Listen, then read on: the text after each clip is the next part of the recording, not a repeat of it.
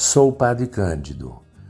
Chego até você com muito carinho, apresentando reflexões sobre a nossa condição humana. Espero que seja útil.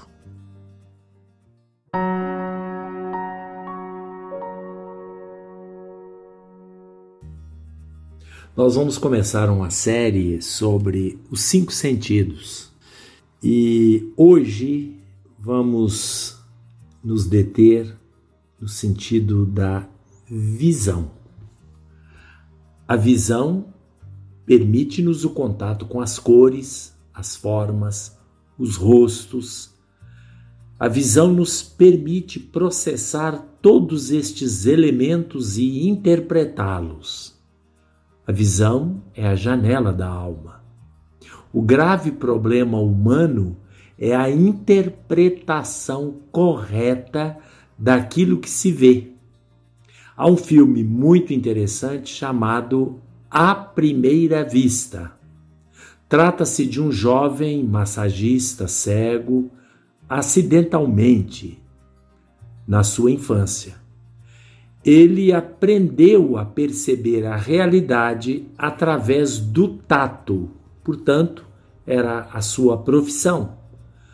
Quando curado numa cirurgia bem sucedida da cegueira pela insistência da namorada, sua cliente, ele precisou aprender a interpretar a realidade pela visão.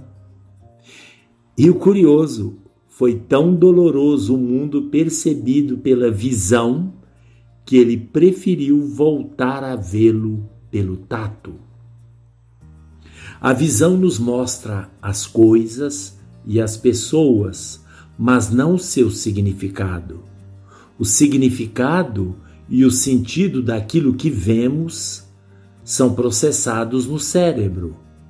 Para isto, concorrem a história passada, as experiências vividas, o aprendizado, as emoções, a inteligência. A toda esta complexa rede de contribuições daquilo que nos define como seres humanos, devem se unir virtudes morais como honestidade, capacidade de interação com o mundo que nos rodeia a pessoa, para ver bem, precisa ter o olhar limpo. Uma limpeza não só física, mas especialmente uma limpeza espiritual. A visão permite-nos o êxtase diante de um céu estrelado, permite-nos o suspiro diante de uma flor mais simples e comum até a mais rara.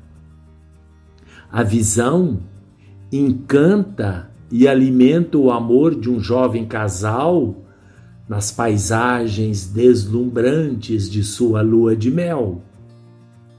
O nascer do sol numa praia paradisíaca renova a força da vida mas a ternura de um sol que se põe entre nuvens coloridas do entardecer enche de suave nostalgia o idoso solitário.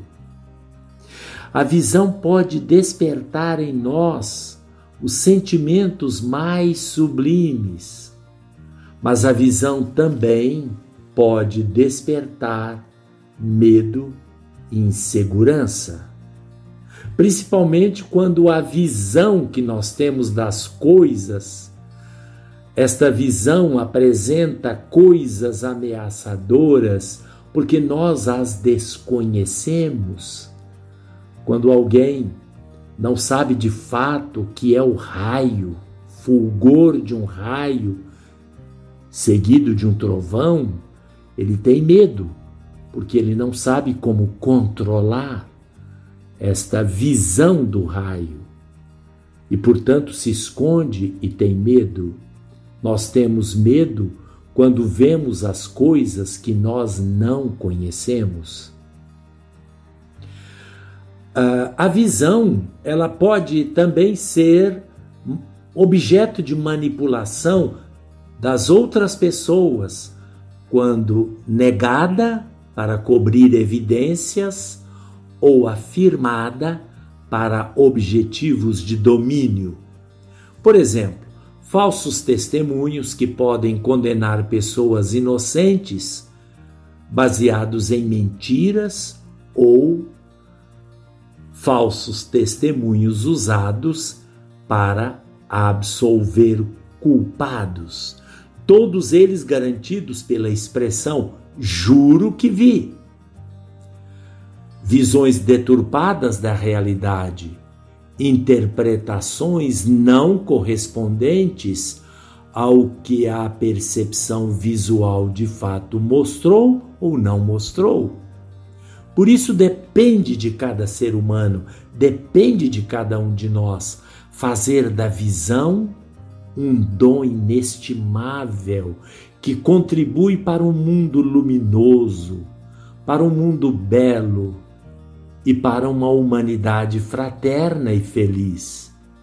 Costuma-se dizer que o essencial é invisível aos olhos, mas não é proibido que este essencial se torne visível e ainda mais maravilhoso.